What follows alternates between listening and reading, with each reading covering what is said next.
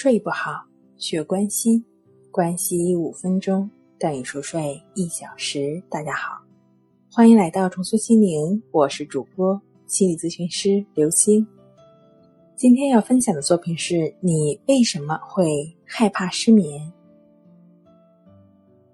很多朋友说我的睡眠无缘无故的就不好了，虽然说是凡事有个所以然吧。但是回想一下，失眠近期的确没有发生什么事儿啊。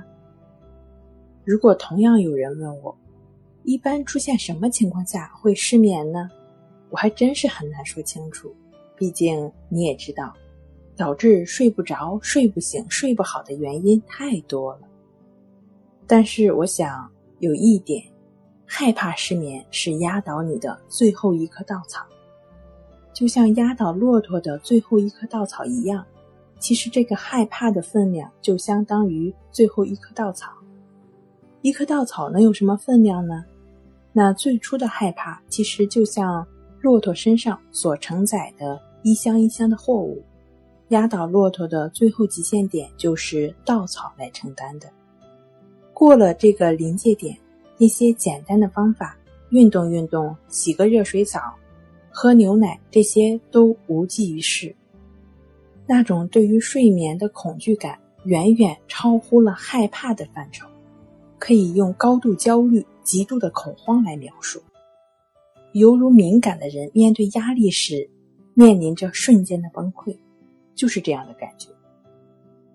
当你恐惧的时候，肾上腺素就会被更多的释放出来。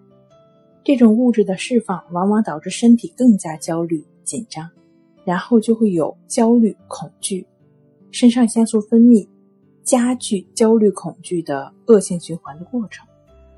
有的朋友说吃点药抑制一下肾上腺素的分泌不就完了吗？这可不是头痛医头脚痛医脚的问题。一方面，药物在一定程度上可能会有缓解或者控制的作用，但。药物不能改变心理的状态呀。另一方面，紧张兴奋时，这是身体自然分泌的。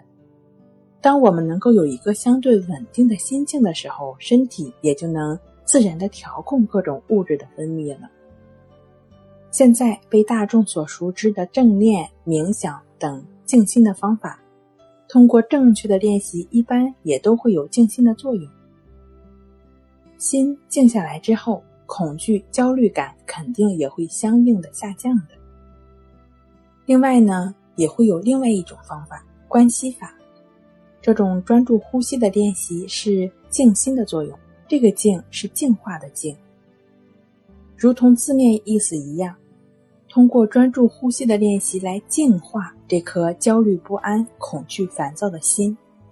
与正念冥想的安静的“静”中的静心意思不同。安静的静心只是一种状态，而净化的静的静心才是目的。被净化过的心境自然是平静祥和的了。好了，今天跟您分享到这儿，那我们下期节目再见。